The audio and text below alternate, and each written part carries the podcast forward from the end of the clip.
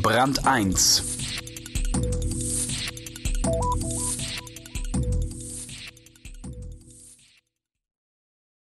Für mich berühren Töne das Herz, wo Worte es nicht mehr vermögen. Das sagt Ama Gopal Bose, für den schlechter Klang Folter ist. So war er schon mit Anfang 20 und so ist er geblieben. Dass er mit seinen HiFi-Anlagen richtig reich geworden ist, nimmt er hin.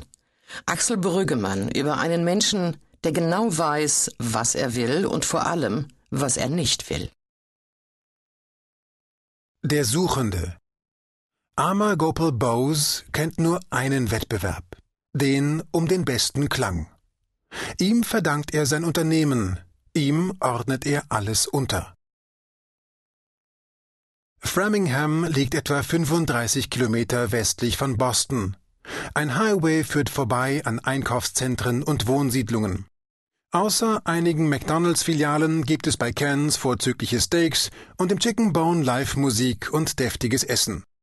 Am Ortsrand liegt ein kleiner Hügel, auf dem ein gigantischer Glasbau thront, das Wahrzeichen des Ortes.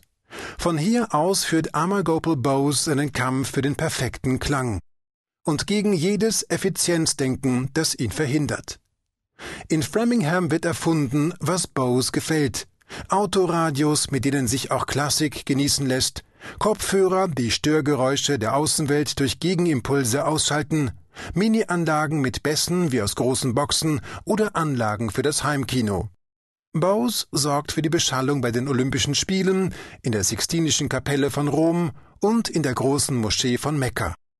Amerikanische GIs tragen Bose-Kopfhörer unter den Kampfhelmen im Irak, auch die gesamte Akustik im Space Shuttle kommt aus Framingham. Die Firma ist so etwas wie das zentrale Hörorgan der USA, das subversive Klanglabor der Amerikaner.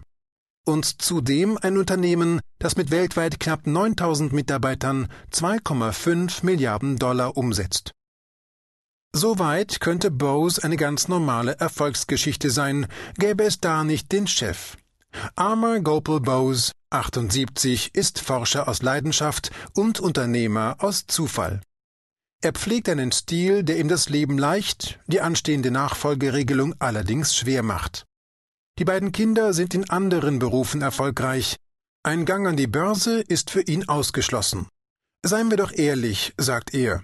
Kein Aktionär, kein Aufsichtsrat und kein Vorstandsvorsitzender einer AG würde unsere Haushaltsplanung abnicken. Wir investieren alle Gewinne in die Forschung, selbst wenn wir nicht wissen, was am Ende herauskommt.